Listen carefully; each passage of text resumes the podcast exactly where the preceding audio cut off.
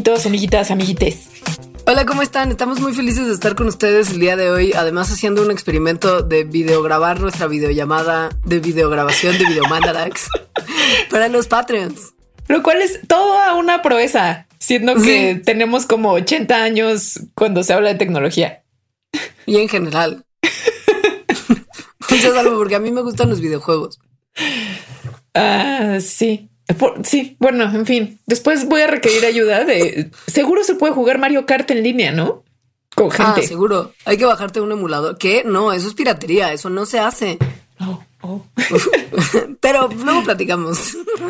Bueno, es que para contextualizar, quienes están escuchando esto como el programa más reciente, obviamente saben lo que está pasando en el mundo si alguien lo está escuchando, digamos, 15 años después. Estamos, estamos en marzo de 2020 en una pandemia. Tal cual, en, o sea, en el estricto sentido de la palabra, es decir, es, es mundial, ¿no? Porque esa es la característica, pues, de una pandemia. Sí, y la realidad es que esta pandemia tiene como única forma de control, por lo menos ahora. Quién sabe si ahora que lo están escuchando 15 años después, sea como de eso ni servía, luego se dieron cuenta, pero por ahora lo único que sirve es quedarnos en casa.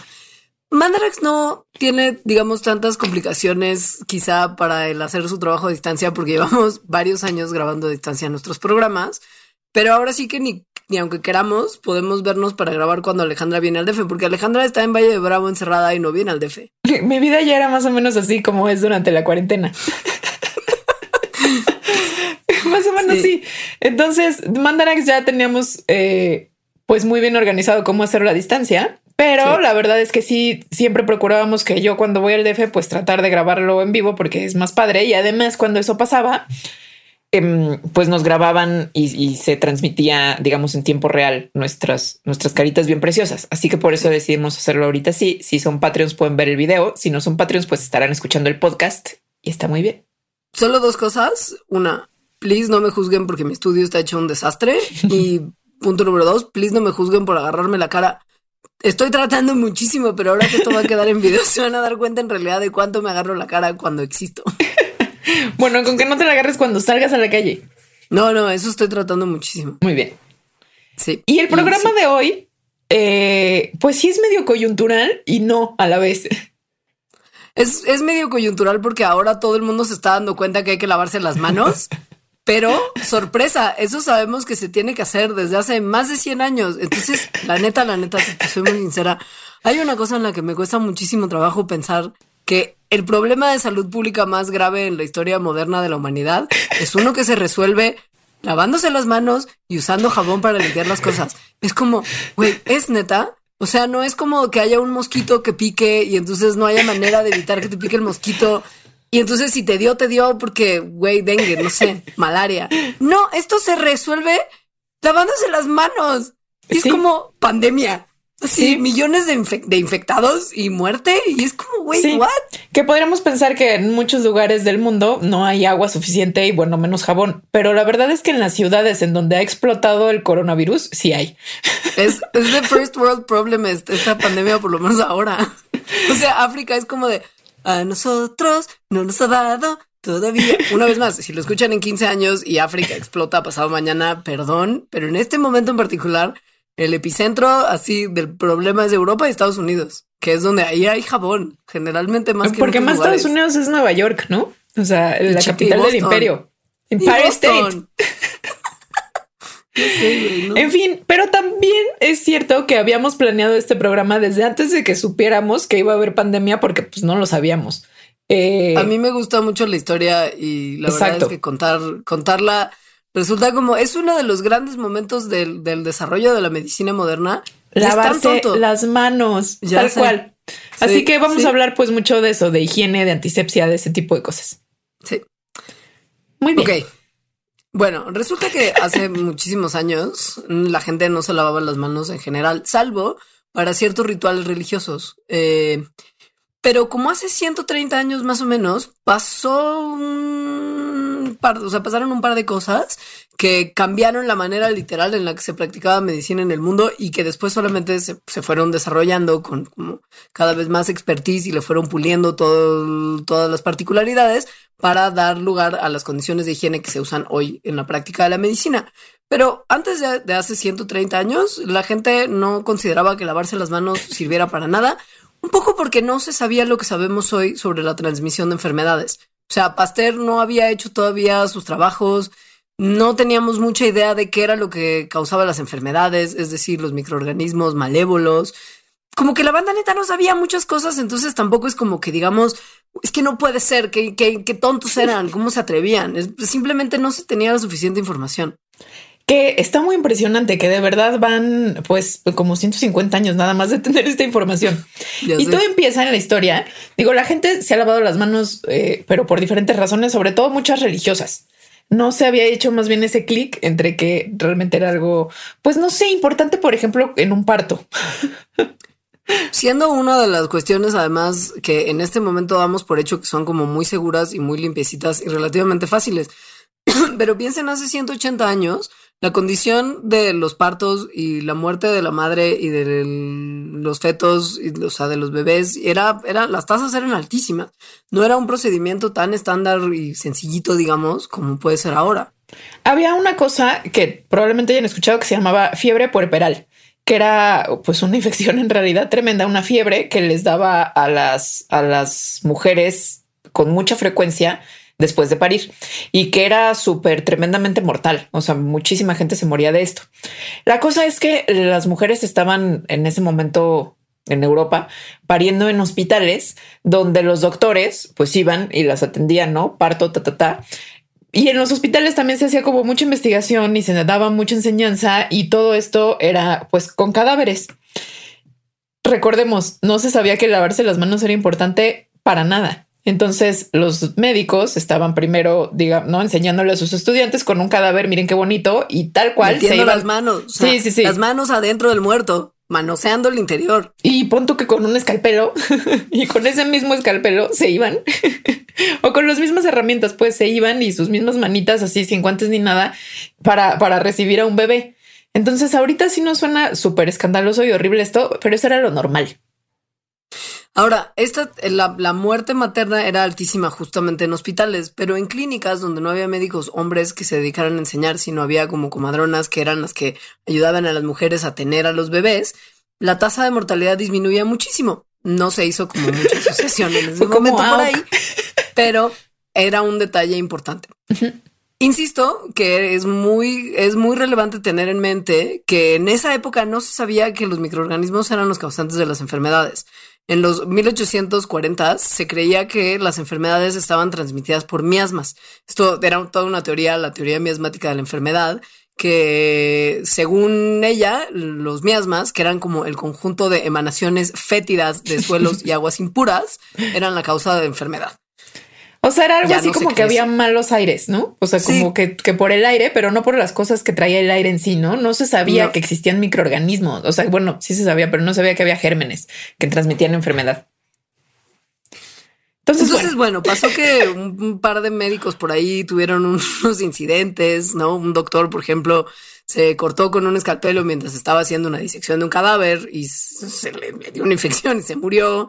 Pero, pero la misma infección justo de las mamás, o sea, tuvo los mismos síntomas que las mujeres que les daban estas fiebres terribles, la fiebre puerperal, y se murió. Exacto. Entonces, un doctor húngaro llamado Ignaz Semmelweis se puso a pensar como de, un momento, si las mamás se mueren de esto, pero no están en contacto con los cadáveres, y este doctor estaba en contacto con el cadáver y se cortó con lo que estaba cortando el cadáver y se murieron igual las mamás que él, quizá los médicos están llevando algo de los cadáveres al cuerpo de las mamás y algo les pasa que se enferman y se mueren. o sea, tal vez hay alguna partícula en el cadáver que tenga la culpa. Y entonces dijo que hay que hacer algo al respecto para ver si esto que yo digo tiene sentido y le ordenó a los doctores que trabajaban con él que se lavaran sus manitas y los instrumentos con una solución con cloro diluido. Entonces eso él pensó que ayudaría pues como a deshacerse de las partículas de los cadáveres que le parecían las culpables. Pero además lo pensaba como del olor mortífero de las partículas de los cadáveres. Pensemos en lo del mal aire y los miasmas. O sea, no era como pensar en las partículas per se, sino que el cloro iba a matar ese aire que iba del cadáver a las embarazadas. O sea, era como ahora va a oler alberca y no va a pasar nada. De, antes del experimento, la tasa de mortalidad para madres que acababan de parir era de 18%. Después de que Semmelweis implementó que la gente se lavara las manos después de ir a la morgue y antes de ir a la sala de partos, bajó a 1%. O sea, muchísimo. Luego sucedieron una serie de eventos desafortunados, entre ellas que se que perdió el trabajo de Semmelweis y luego le dio como una crisis nerviosa y se murió en una eh, institución psiquiátrica. Bastante joven, tenía 47 años y la idea en general, o sea, a pesar del éxito que tuvo su experimento, hubo como mucha resistencia. Entonces, mm, pues no pegó. Sí, como que a la banda en esa época no le gustaba pensar que ellos eran como una especie de caja de Petri que transportaba bichos de un lado a otro y la idea de los médicos como súper sabios de ustedes son los que están causando las infecciones tarados, como que no les latió. Entonces fue como de no, ese baboso, quién sabe qué hizo, pero esto fue toda una coincidencia. No nos lavemos las manos más. El otro día. dejaron de hacerlo. Es que había un meme que me recordó esto, que sale la maestra esta de Harry Potter y les dice, ¿por qué siempre que hay problemas son ustedes tres? Y entonces salen Harry, Hermione y el, y el pelirrojo ese. Y Ron. ajá, y entonces dicen, uno es capitalism, el otro es patriarchy y el otro es racism. Entonces, esto claramente, ¿no? Como hombres blancos ofendidos porque les dicen que son los culpables. Y sí, sí eran. Sí eran, sí eran.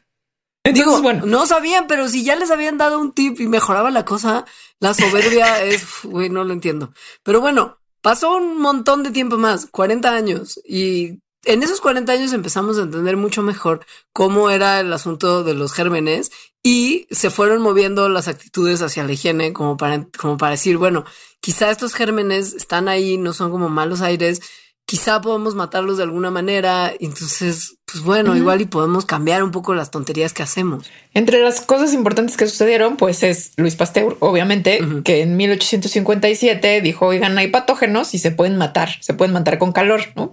En, en bueno, al menos en, sustancias y inventó la pasteurización. Y luego en 1876, Robert Koch eh, descubrió el anthrax, el cólera, la tuberculosis, la difteria y la tifoidea. o bueno, los microorganismos que las causan, ¿no? Los identificó. Y entonces ahí sí las personas que hacían cirugía empezaron a lavarse más las manos. Entra en esos años otra figura que es padrísima, que se llama Joseph Blister, de la cual le vamos a hablar a usted a continuación. Alejandro está tosiendo, pero no es coronavirus. Nada más es como importante aclararlo, porque no queremos que se asusten. No, no es. Aún.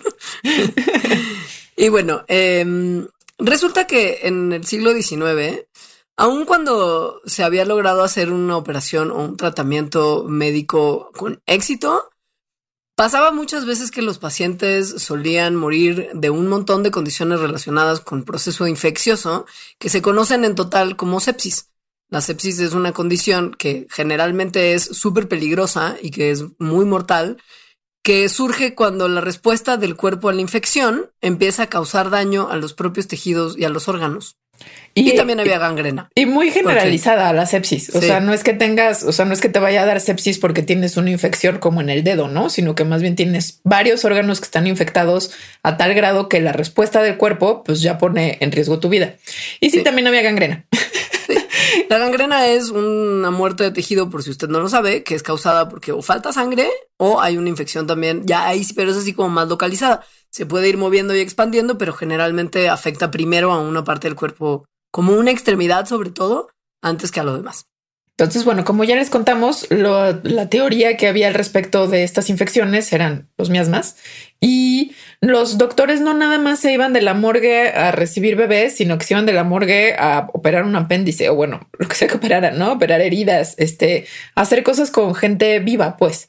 Em, además, se empezó, bueno, sí, se empezó a usar anestesia es decir, pues las drogas que hacen que pierdas la sensación temporalmente o la conciencia temporalmente, con lo que las cirugías, pues, sí, o sea, mejoraron en el sentido de que podían ser como más complicadas y podían durar más tiempo porque los pacientes estaban dormidos. Pero eso no hizo que dejaran de morirse y de infectarse de cosas horribles, porque pues... Al revés. Ajá, exacto.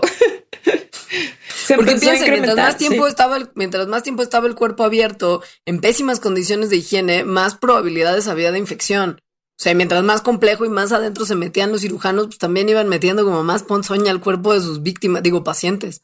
Entonces, bueno, en este contexto, como a mitad del siglo XIX, es que un señor llamado Lister empezó a estudiar medicina. Se hizo cirujano y empezó a preguntarse pues sobre estas cosas.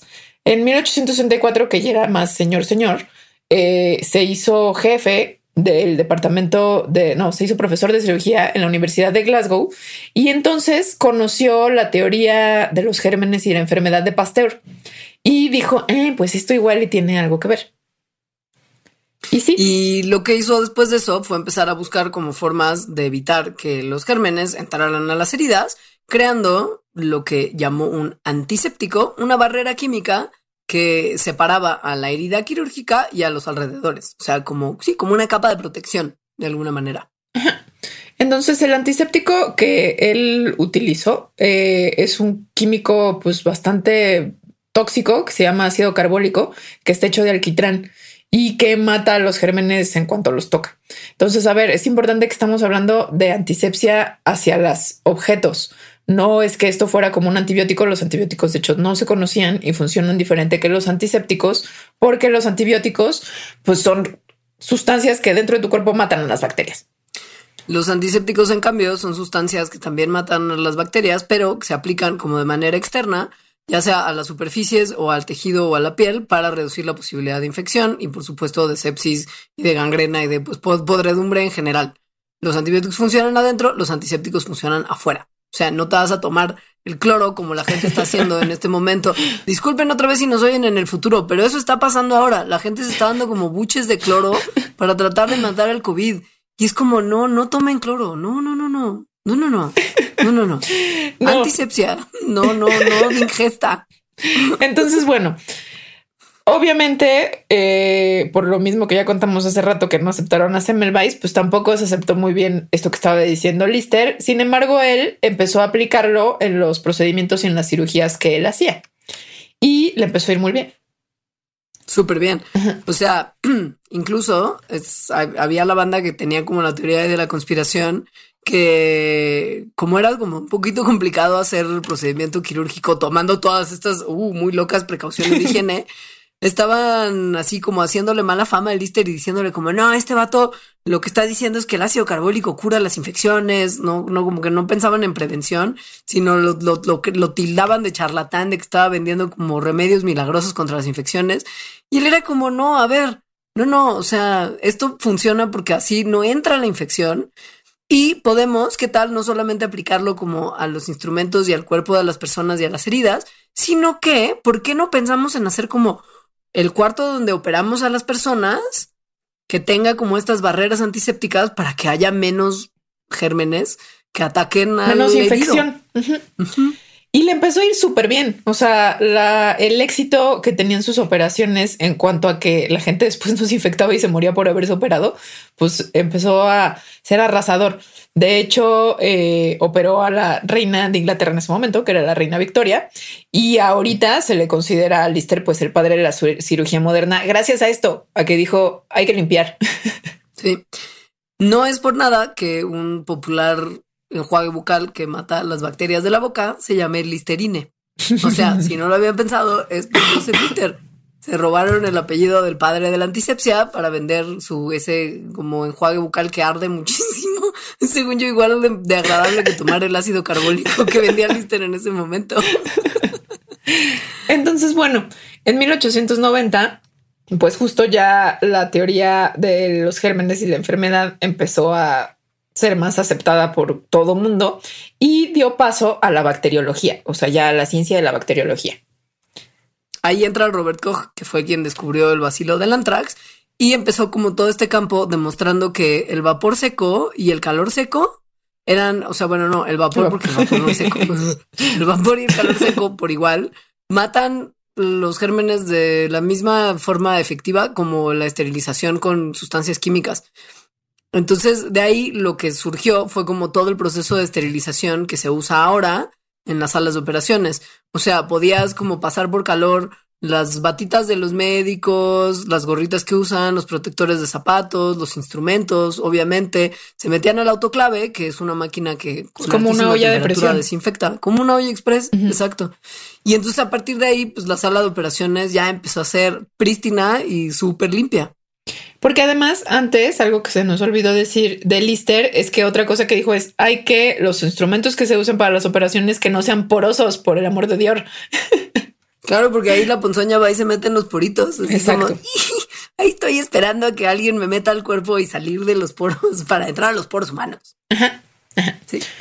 Y bueno, así es el nacimiento de la antisepsis y de la sepsis, que la antisepsis son todas aquellas cosas, sistemas que destruyen a los gérmenes, ya sea en los instrumentos o en las manos de las personas que van a hacer una cirugía y no como en los alrededores, eh, usando cosas que son antisépticas, o sea, sustancias, ¿no? Sprays, eh, líquidos, etcétera. Como y barreras contra la infección. Y la sepsis es el ambiente estéril, o sea, el ambiente que no tiene microorganismos que se crea mediante las medidas antisépticas y de higiene, que son las que acabamos de decir. Otra marca que se agarra de este concepto es la marca de la medicina contra el acné, Asepsia. Ay, es verdad. lo había pensado, claro. Pero se escribe con X, ¿no? Como con X porque es de Chavox. No me extrañaría que en algún momento le cambiaran el nombre y le pusieran como K. Asepsia para ya como meter todas las cosas de chavos modernos en un solo nombre. Entonces, bueno, a mí sí me sorprende que esto es, o sea, suena tal vez puede ser mucho tiempo, pero no es tanto tiempo. Siento, o sea, menos de 200 años es bien poquito tiempo. Sí.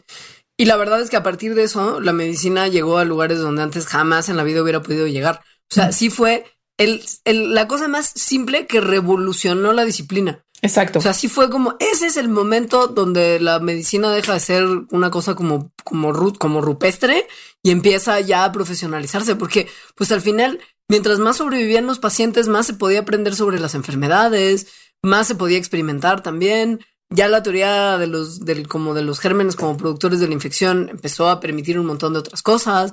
Después llegaron los antibióticos, que fueron lo que terminó de revolucionar todo lo demás. O sea, pero este momento es clave.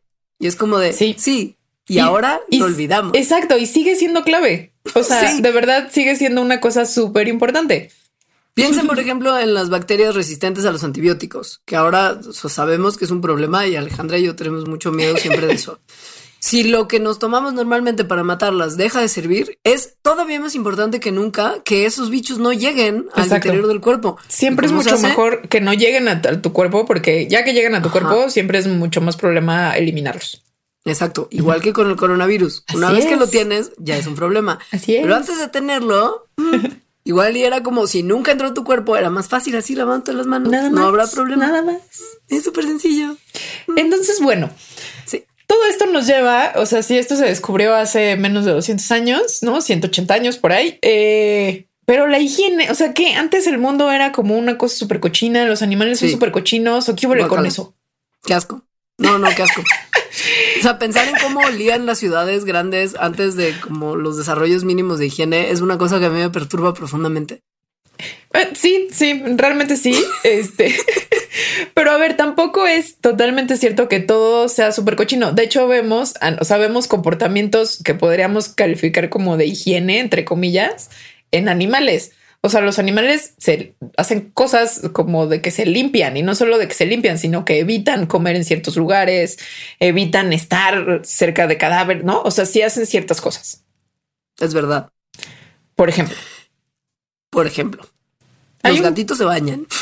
Los gatitos se bañan. Pero a ver, no, cosas más, más.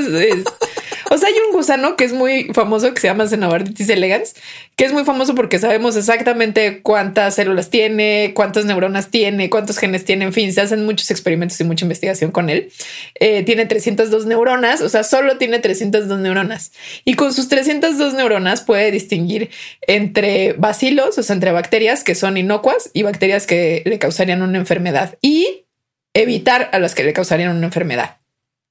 Los renacuajos de una especie de ranas que se llaman rana toro evitan el contacto con otros renacuajos que tengan una infección causada por hongos que se llaman candidiasis.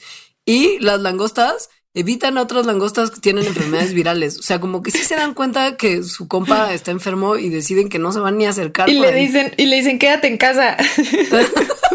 Y la langosta dice, no, quiero salir a hacer una fiesta con mis amigos. Exacto. Pero las otras langostas que son muy listas la evitan. La langosta presidente gusta de ir a hospitales infantiles y no tener como, como precauciones. Hospitales infantiles de langostas. Y así. Y le da besos a las niñas langostas. No, qué horror. Así como que les muerde los cachetes de langosta. Es muy perturbador. Es muy feo. Entonces, bueno, las hormigas se como que entre ellas se hacen piojito y así se remueven hongos que, que son patógenos de ellas. Los murciélagos hacen algo similar también. Se están como quitando parásitos como pulguitas y cosas. Y muchos otros mamíferos, eh, aves e incluso peces hacen lo mismo. Los, las aves y los mamíferos que tienen comportamientos que requieren niditos siempre los mantienen limpios de materia fecal y hay otros animales como los mapaches y los lémures y los tapires que usan literal letrinas que son pues como, como estos espacios que están fuera de la casa donde uno va a hacer sus necesidades, muy populares en el pasado antes de que llegara el drenaje y el excusado, y, y se mantienen como lo más alejado de sus restos fecales. Las ovejas, que según yo comen de todo, comen de todo, pero no cerca de materia fecal. y pues un poco nadie les enseñó más que la evolución misma, ¿no?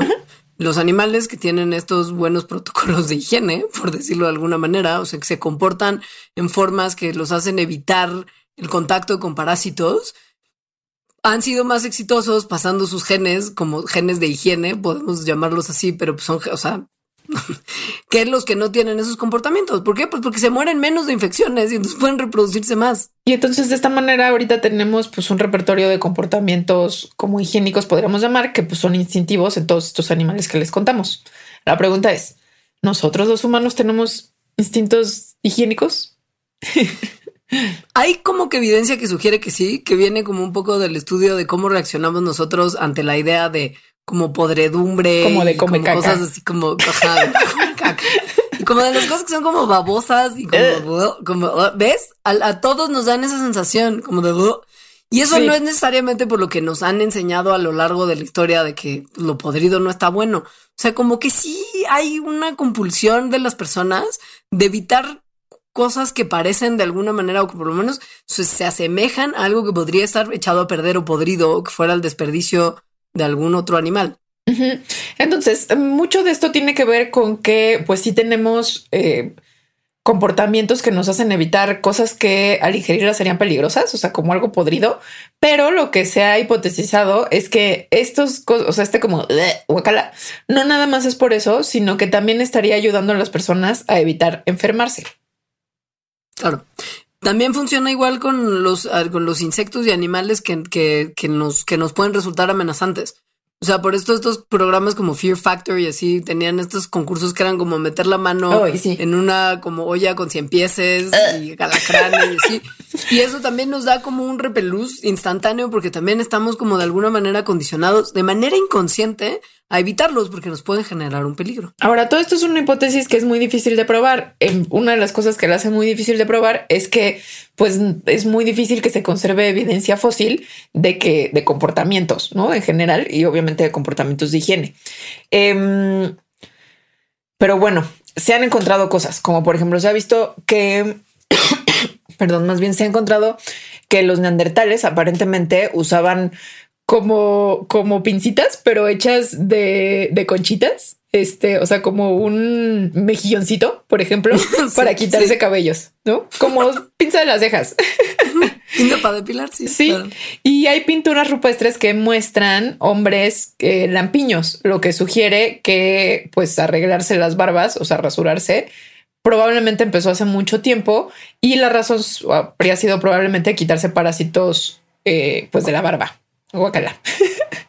Y hay muchas evidencias en civilizaciones antiguas de drenajes. Por ejemplo, en construcciones prehispánicas hay mucho, como hay mucha como medio, no tuberías, pero hay indicadores en los edificios de que por ahí pasaba agua con restos como, como drenaje moderno. O sea, como que se ha tenido desde hace mucho tiempo la idea de, separar nuestra, nuestra cosa sucia de nuestro ser limpio. Ahora, eso nos haría pensar que si desde hace millones de años estamos como en esta onda de la limpieza y tenemos estos comportamientos probablemente instintivos de la higiene, pues que cada vez vamos hacia mejor.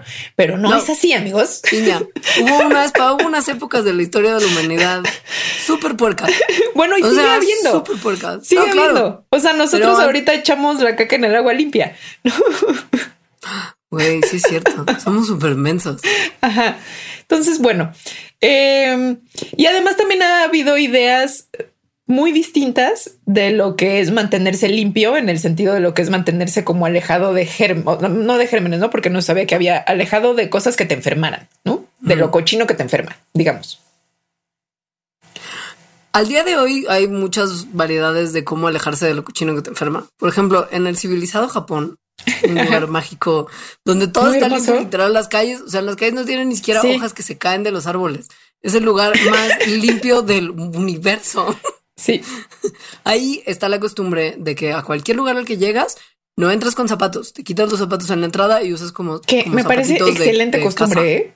Sí, total. También me parece excelente costumbre de ellos que tienen separado el lavabo del baño del excusado del baño. O sea, porque pues en el lavabo pon tú que te lavas los dientes. y cuando le jalas de que fuiste a hacer caquita, como ya hablamos en algún mandarax pasado, no es como torbellino para una cosa que pesa nada. o sea, vuela por todos lados.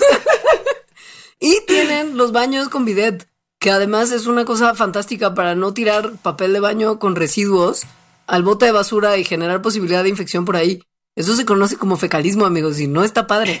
En cambio, si hay un pequeño chorro de agua que te limpia, pues ya la cantidad de materia que se va al exterior es mínima. Todo se queda ahí adentro del, de la taza esa que parecen como del espacio. Y, y pues así, o sea, desde hace mucho tiempo se usa vinagre, que es lo que yo sigo usando porque soy hippie para limpiar. Tienes tu em, hongo todavía que te produce tu vinagre. of course, pero no es, sí, pero no es ese el vinagre que uso para limpiar. Sí, sí compro el, vinagre. Pero Fungi trabajando horas para ti y tú no usas su vinagre. Lo uso para mi cabello. Ah, ¿Qué hace mi cabello? Es muy buen acondicionador. ¿Es neta? Sí. el mejor. sí no me imaginé. ¿Y no te queda oliendo el pelo a vinagre? Hay que diluirlo mucho. Ah. Porque si no también. ¿Te lo dejas? no, no, no, no, te lo echas y te, lo juegas. sí. Ah. sí. Sí, sí, Nunca imaginé, te juro, eso sí no lo vi venir. Es buenísimo, luego te comparto. Si quiero. Pero bueno, nos distraemos. El vinagre fue uno de los únicos desinfectantes que estaban disponibles por siglos y funciona para todo un poco, o sea, para limpiar, para, eh, para justo desinfectar, para el mal olor de los drenajes, etcétera. Pero pues si no había muchos desinfectantes, la única manera de mantener limpio era como quitando el polvo y la mugre con escobas, eh, desempolvando, eh, poniendo como aromatizantes para enmascarar los malos olores, tratar de lavar la ropa, por sobre todo la ropa de cama, como una vez a la semana, lavarse un poco a, sí mismos. Pero en realidad lo que hacían, como no había muchos, pues, muchas sustancias de higiene, como ahora tenemos disponibles millones de limpiadores, pues era como disimular la mugre, ¿no? Como en el pasado, como piense como Inglaterra pre-victoriana, yo me imagino que todo era súper sucio. Es que además ah, hubo un momento en la historia muy, muy oscuro que se llama la Edad Media. Durísimo. Qué mal momento. Sí, donde además tuvieron otras pandemias más horribles, o sea, como la peste y cosas así. Y, y, el agua, pues no era agua limpia, generalmente la que tenían. Entonces empezaron también como con una onda de que el agua era lo que traía pues, las cosas, o sea, lo que traía la enfermedad y que bañarse entonces era contraproducente hacia la salud. O sea, realmente eso era lo que la gente, los médicos, o sea, lo que todo el mundo creía, no, no, nada más que fue una creencia, sino era lo que pasaba según ellos, ¿no? O sea, como que se pensaba que la piel era la capa protectora que evitaba que entrara la ponzoña adentro de tu cuerpo. A través del agua. Y, ajá. Y entonces, pues lo que estaba mal adentro de tu cuerpo salía con menstruación y orina y heces y sudor y, entonces, pues, o sea, tú estabas protegido. Si acaso se metía algo, lo sacabas con este tipo de, de, emanaciones. Y si te metías al agua, pues te podías volver a contagiar porque se te metía por los poros y orificios de tu cuerpo la ponzoña de nuevo. no había que sumergirse en agua. Entonces la gente neta no se bañaba, pero no, se bañaba, tipo se bañaban una vez al año. O sea, se cambiaban la ropa, eso sí, porque pensaban que la ropa, como el lino con el que como que hacían sus ropas, entonces absorbía las toxinas que estaba sacando y podías lavarlo súper intensamente, mientras que a tu cuerpo no se le podía lavar. Entonces también por eso se estilaba mucho pues vestirse como con estos cuellos así como muy hasta arriba y mangas muy largas porque la ropa es lo que te cambiabas, ¿no? Pero yo creo que todo eso igual olía horrible. No es por nada que en Europa, estamos hablando de Europa, ¿no? En la Edad Media en Europa que, que se hayan desarrollado pues tantos perfumitos, eh, que tengan tanto saumerio, que si ustedes visitan alguna ciudad europea, obviamente no ahorita, sino como en 15 años, y, ven eh, lo que queda de las ciudades medievales. Este hay en las esquinas como estas como canastitas, como las que nosotros tenemos para la basura, a veces como en ciertas colonias. Eh, donde ponían cosas a quemar porque olía mal, tal cual. Gente en la calle, o sea, si había una boda o había algún evento público, tanta gente junta olía muy mal. Y entonces ponían a, ponían a quemar pescado echado a perder porque olía tan fuerte que tapaba el olor de la gente. Imagínate que olía la gente la, creo que visualmente lo que más les podría servir como una referencia a esta pestilencia es ver la película del perfume. Oh, el libro es un mal viaje, la película no es tan buena. El director es muy bueno, es Tom Tickver que hizo Correrlo la Correa, sí. Pero la primera parte, sobre todo, de cuando nace Grenouille en el mercado de pescados, o sea, tiene una forma de, de, compartirte visualmente el olor que vale totalmente la pena verla. Si bien no es así la mejor película, sí la idea de los olores que transmite es muy fuerte. Yo creo que yo nunca había visto, visto, visto algo que me hiciera tan oler. Eh. eh sí, súper Entonces, bueno, ha ido cambiando lo que pensamos que causan las enfermedades, nuestra concepción de lo que es higiene, de lo que está limpio, de lo que está sucio, pero pero más o menos también. O sea, porque como ya dijimos, desde hace mucho se sabe que si te lavas las manos con agua y con jabón, puedes evitar un montón de cosas y eso es la base y eso es la base de estar de estar limpio, es la base de la higiene, es súper fácil y míranos, efectivamente. míranos, al parecer, o sea, como en estudios que se han hecho, eh, ¿no? De ven cuánta gente se lava las manos después de orinar 69% de las mujeres lo hacen, pero solamente 43% de los hombres. Esto en Estados Unidos. Aquí yo creo que tal vez cambiarían, sería un poco menos. Uy, no en el primer Mandarax hablamos de los querosos que son los cacahuatitos de los bares gringos que son como para que todo el mundo les meta la mano porque los vatos no se lavan las manos y meten luego las manos con pipí a los cacahuates.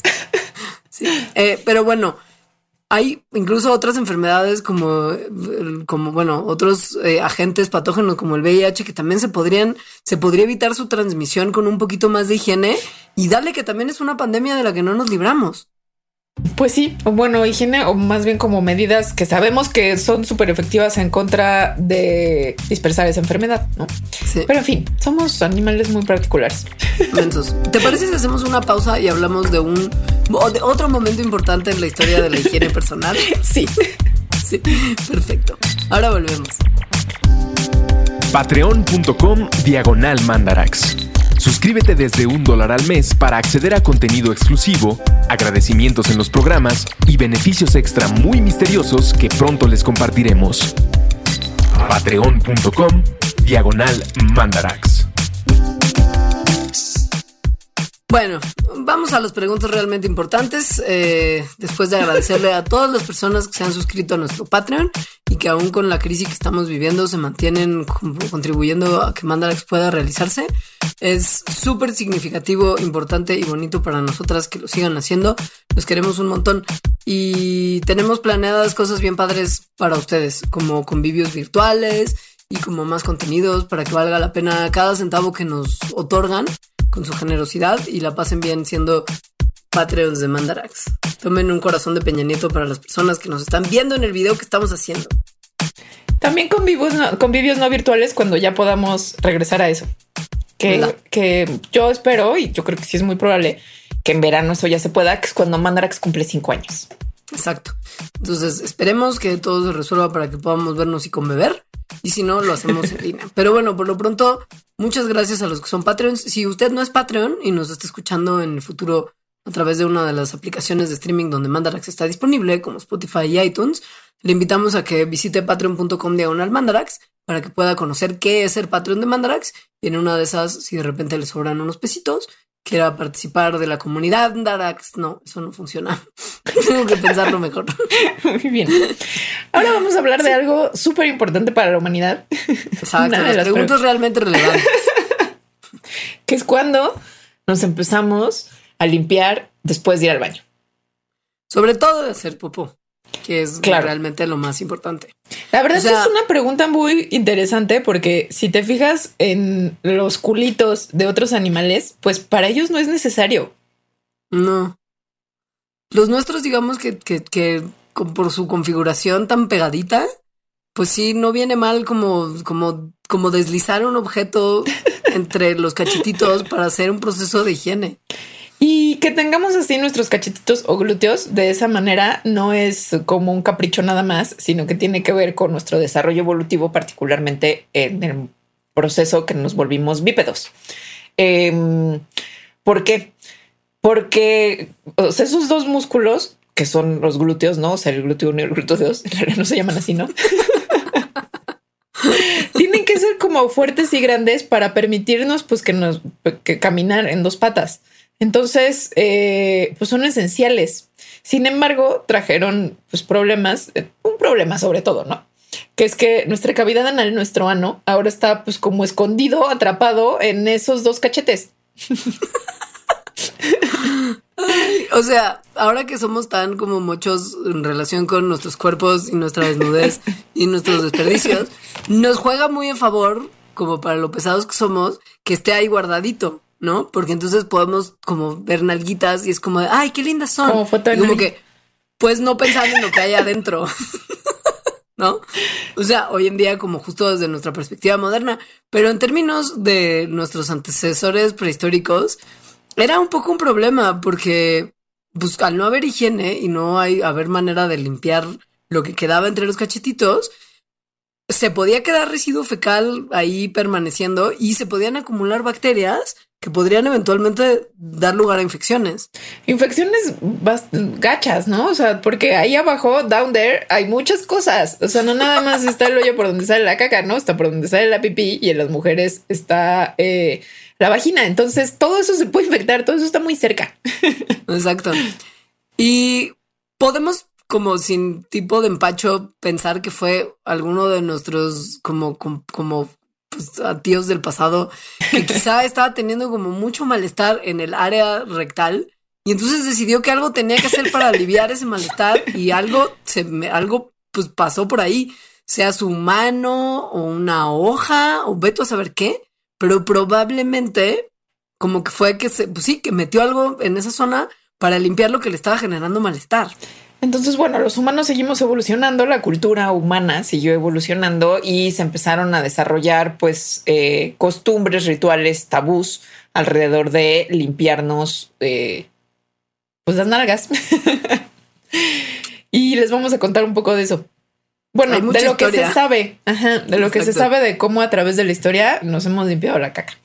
Y pensemos. sí, o sea, esto, esto no va a ser fácil de escuchar. Hay cosas muy tremendas. Hay cosas muy chistosas también. O sea, como en la era de piedra, o sea, como los picapiedras, hace más o menos un millón de años, pues las cosas eran de piedra, incluso lo que con lo que se limpiaban. Eh, se han encontrado piedras tal cual que eran usadas, pues como ahora se usa el papel de baño. Pues sí, pasarte una piedrita para quitar como residuos, pues muy normal. Además había muchas piedras, ¿no? es como si ahorita vas al campo, pues te encuentras una piedra, ¿no? Te limpias con una piedra. Grecia, todavía piedras. O sea, en la antigua Grecia se usaban piedras y pedazos de cerámica con los que se, pues como piensan en lo que, con lo que construimos macetas hoy en día. Eso era lo que se usaba para limpiarse. ¿Y? y, tenías tu piedra personalizada, güey. O sea, le ponías ahí como tu nombre, así como esta piedra es de Leos. Más bien se cree que porque se han encontrado estas piedras o estos trozos de cerámica con nombres, pero lo que se cree es que más bien los nombres eran los nombres de quien te caía mal. Wow. Eso es todavía mejor que esto de piedra de Leos no agarrar. o sea, como ahora el papel de baño que venden con la cara de Trump, es más o menos eso.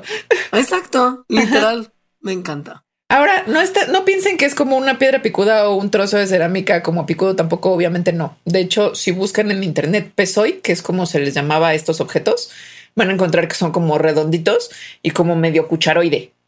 Sí. Obviamente. Seguro como Sí. medio puliditos también. Sí, claro, para que no te doliera. Exacto. ¿Qué tal Roma? Roma. Eh, Roma usaba un instrumento que se llamaba tersorium. O sea, estamos hablando de Grecia y Roma antigua hace 800 años antes de Cristo, ¿no? O sea, como Sí. en esta época. Entonces, ¿qué era un tersorium? Por más que suene como súper fancy y mega sofisticado, es una esponja en un palito. sí. Sí. Y luego, pero además no lo tirabas, sino que lo ahorita sería lo sanitizabas. Exacto. Lo, ¿Qué? lo metían en vinagre o en agua con sal, Sí, que y es pues como que es, es el equivalente higiénico de lavarte las manos con agua de coladera. Porque además, si eras, si eras rico y fifi, tenías tu propio tersorium. Pero si eras del pópulo, entonces compartías tersorium con la banda. Y había baños públicos donde pues, la esponja era compartida. Es como si ahora reusáramos el papel de baño. Luego Me voy a sonar de que ya me dio ansiedad. pero- En el este asiático hace como 700 años, este, digo, en- como en el 700 después de nuestra era, se utilizaban, eh, pues, palitos, tal cual. palitos. Sí, palitos. Eh, era como más como, más que una tallada, como un picoteo, como piénsenlo así. Como, como raspar, como cuando estás tratando de, de quitarle al control remoto de tu tele al que se le derritió la pila, como el residuo con un palillo. Ajá. Piénsenlo así. Luego, durante los tiempos coloniales, o sea, como alrededor de los 1700, eh, uno, no, uno pensaría, ¿no? Así como Cristóbal Colón, papel de baño, pues no. Cristóbal Colón, elote. Elote seco. Olote, o o sea, sea, no elote un- como un olote. güey, se- Ajá, un olote. Ajá, sí, un lo que olote. queda después de que desgranas el elotito. Y bueno, ahí es cuando ya el papel empezó a ser como un poco más común, ¿no? Y entonces empezó como a usarse un poco más, eh, pero no se usaba papel de baño así tal cual como los rollos que ahorita se están acabando en el súper y en el Costco, sino eh, periódico o catálogos que ya no se usaban, cosas así. Pues lo que había, literal. Luego, en la, más o menos en la misma época, llegó en Italia, contrario a lo que se piensa que uno creería que es un invento del francés, llegó en Italia el bidet. Y la realidad es que antes de, de- de- que ya se mu- mudaran al baño, como los, lo- como los tiene la gente que tiene bidets el día de hoy, originalmente eran cosas que estaban adentro de los cuartos de la gente. Ahí estaba como la, la- pues sí, la, la máquina. Entonces ibas al baño en el baño y luego ibas a tu cuarto a, a limpiarte. Pues es que además mm, creo que no ibas al baño en el baño, ¿no? Porque también tenías, ¿cómo se llaman? Como ollitas. Las, eh, las basinicas y así. Sí, sí, es Y bueno, ya el papel de baño, papel de baño como ahorita lo podríamos reconocer, las primeras patentes son de los 1870. Entonces, digamos que desde ese tiempo ya nos empezamos a limpiar así. Revolución industrial, revolución Sí. estadounidense, revolución del papel de baño. Piénsenlo así. Sí. Y bueno, no todo el mundo se sigue haciendo así, ¿no? Es una manera. Exacto. Sí. Sí. Eh, es la manera como occidental, digamos. Exacto. Ahora, dejando atrás como el papel de baño, el papel de baño y toda esa conversación sobre la parte de atrás, creo que es prudente pensar en algo que es lo que uno tiene que hacer después de ir al baño y usar el papel de baño y antes de comer y ahora en como 20 o 30 veces al día, porque ahora durante COVID eso es la cantidad de veces que uno tiene que lavar las manos diariamente con agua y con jabón. ¿Por qué usamos jabón? Bueno,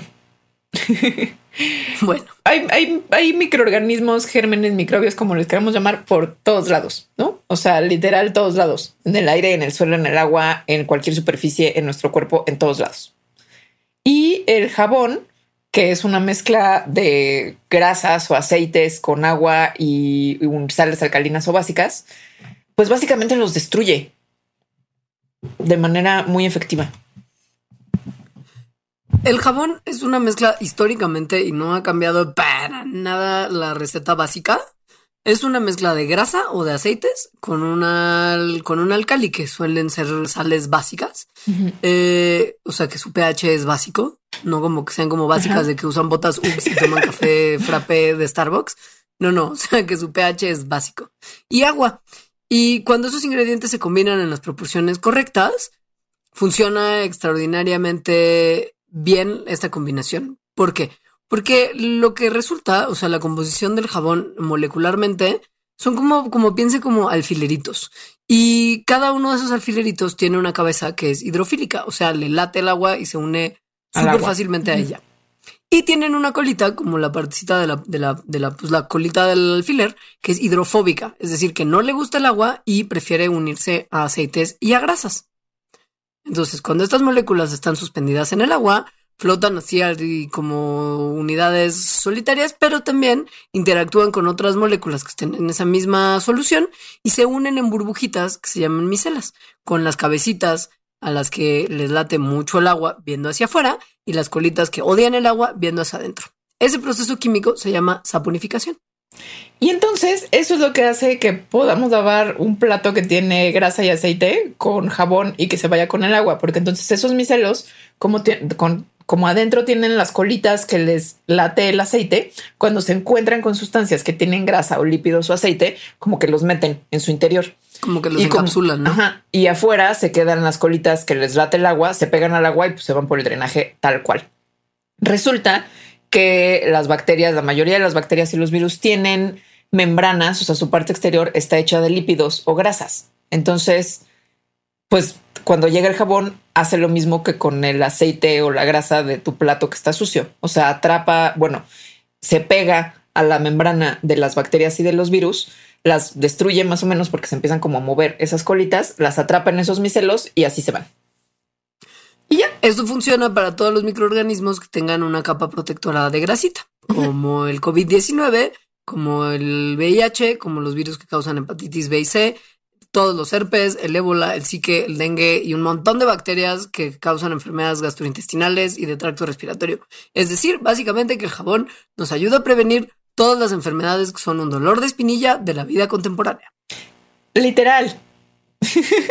o sea, sí, uno se lava las manos con agua y con jabón, todos los microorganismos que están en nuestra piel son rodeados con estas moléculas de jabón, las meten adentro de las burbujitas y cuando le echas agua, se van. Pues se van con ella. Además de que cuando como que se unen las dos partes que aman la grasa, o sea, las colitas que aman la grasa y la grasa, también sí se desbalancea mucho la membrana de justo de los microorganismos, lo que mencionabas de que como que se mueven. O sea, como que literal se, se como que se abre de repente esa, esa membrana grasosa y esto expone al interior del virus o de la bacteria a cosas del ambiente que no les hacen bien, como temperatura, y como resequedad y esto inactiva al microorganismo. Las, los matan tal cual. O sea, no nada más es que los encapsulen, sino antes de encapsularlos los mataron. Y no es necesario que el jabón sea antibacterial. Muchos jabones que son antibacteriales tienen ingredientes como el triclosan, que son que matan bacterias tal cual. Em, pero muchos estudios han demostrado que estos jabones antibacteriales no son más efectivos que un jabón normal. Es decir, un jabón normal hace el mismo trabajo igual de bien. Y ya hemos hablado de por qué el triclosan es una sustancia que no se debería de usar y por eso está prohibido ya en países como Estados Unidos. Y es incomprensible porque en países como México seguimos usando para todo productos con triclosan. Pero justo, no lo sabremos porque ya lo hemos hablado. Ahora, no es lo mismo lavarte las manos como en tres segundos que lavarte las manos por 20 segundos, que es lo que hay que hacer, ¿no? Por mínimo 20 segundos. Y no es nada más 20 segundos porque a alguien se le ocurrió al chile o porque ahorita no quieren que cantes una canción para evitar el coronavirus. Pues no. Como para que la pases bien dentro de todo el malestar. Este tiempo es el que se ha visto que se necesita para que el jabón, o sea, que forma espuma, eh, la parte del jabón que odia, la, ¿no? que se pega a las grasas, realmente interactúa con los materiales biológicos, es decir, con las grasas que hay en la membrana del virus. Entonces, si le das menos tiempo, no, no hay el tiempo necesario para que las colitas del jabón que, ¿no? que destruyen la capa lipídica del virus y luego lo encapsulan, lo hagan. O sea, si lo haces por menos tiempo, igual iba a ocurrir en algunos, pero no en todas las, ¿no? En todas las partículas de virus que tienes en tu mano. Y además piensa que también tu mano es un lugar como muy complejo en su estructura, que tiene como huequitos ya debajo de las uñas y la palma y el dorso y la muñeca, como que tienes que llegar hasta allá. Entonces en menos de 20 segundos ni siquiera te da como realmente tiempo de tallarle chido y formar como espumita gruesa en toda la superficie de tu mano. Así es. Entonces, bueno, pues sí háganlo por 20 segundos, sí es importante. y no es tanto tiempo. Ahora, pero ¿qué pasa en situaciones de no emergencia, quizá? Porque este tipo de, momentos de crisis que tienen que ver con higiene, como lo que estamos viviendo ahora, con, el tema, con el tema de COVID, suele hacer que a la gente se le brote como una parte de extra limpieza y germofobia muy tremenda. Sí, como el 2009. exacto, después del H1N1 ya la gente así traía casi que el litro de gel antibacterial y se echaba en todo el cuerpo, no nada más en las manos. Y era como, a ver, ya no hay nada que te esté realmente amenazando que no se pueda como literal eliminar lavándote las manos. Relájate muchísimo, no tienes que vivir en un mundo desinfectado, no va por ahí. Y además podría haber riesgos, que ahorita vamos a explicar.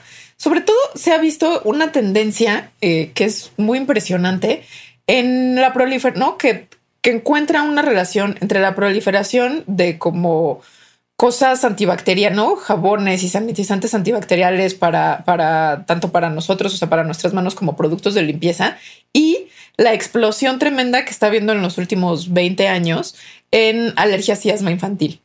Entonces, eh, y esto se puede ver así como muy claramente en gráficas también alrededor de los años, ¿no? De si graficamos de los 50 para acá, la prevalencia de enfermedades autoinmunes como alergia y asma han crecido muchísimo y han disminuido muchísimo las enfermedades infecciosas. Entonces, digamos que hay algo ahí que ha hecho que varias personas que se dedican a estos científicos eh, propongan si tal vez haya algún riesgo en tener ambientes hiper sanitizados.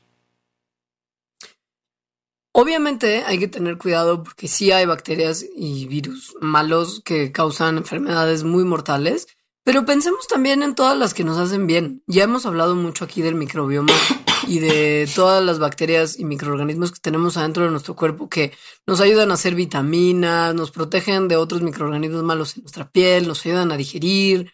Afuera de nuestros cuerpos las bacterias hacen prácticamente todo fijan el nitrógeno, hacen el oxígeno, descomponen materia orgánica, o sea, realmente sostienen la vida como la conocemos en la Tierra.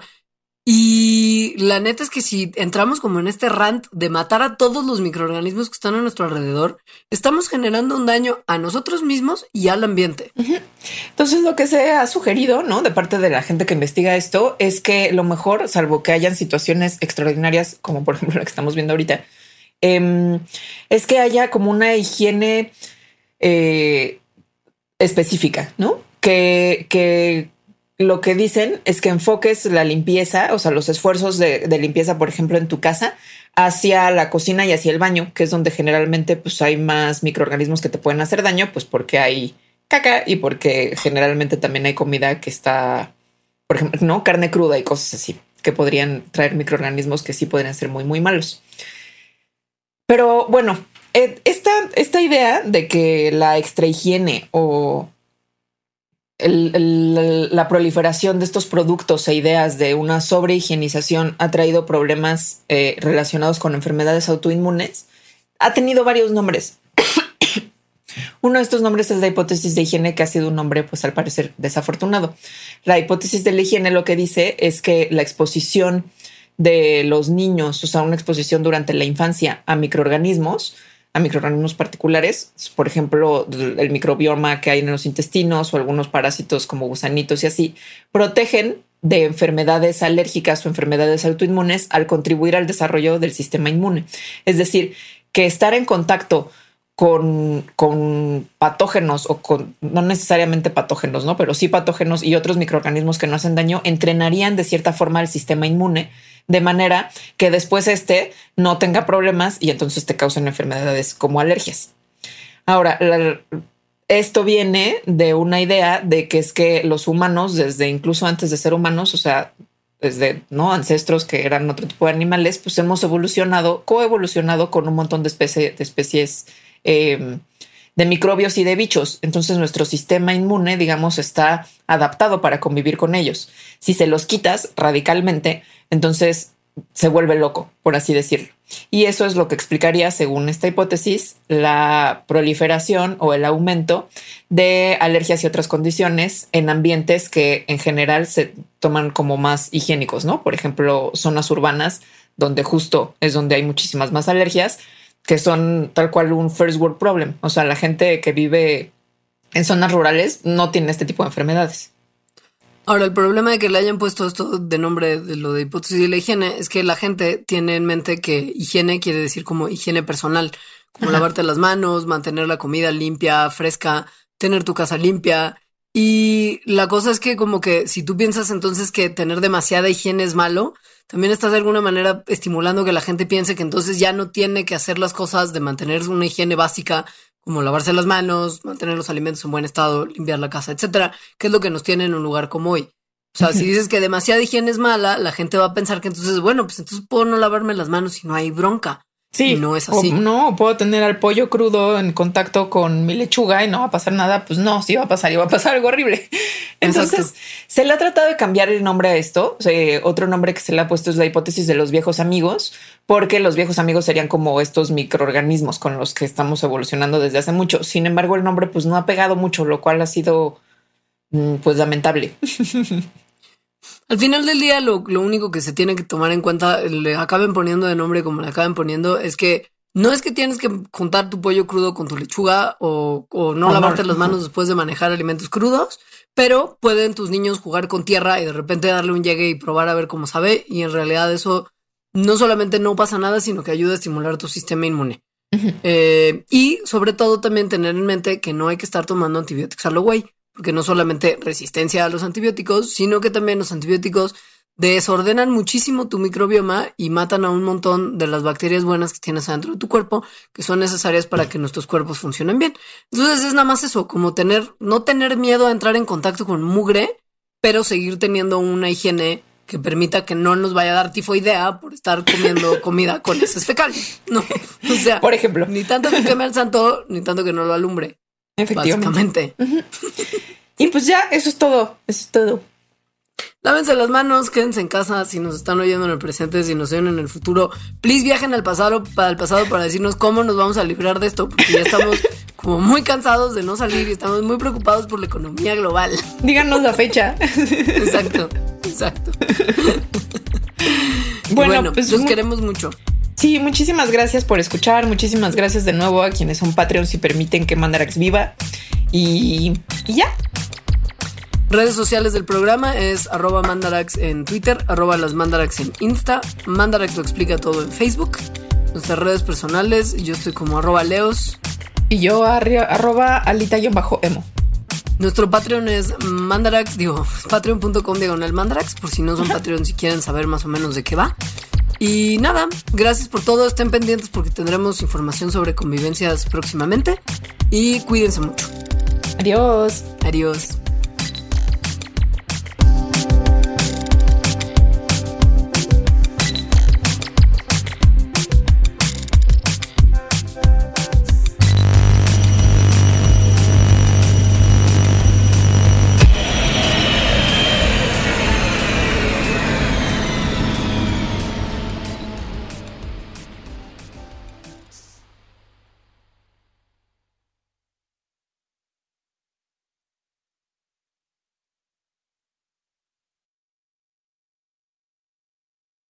Expansión Tecnología.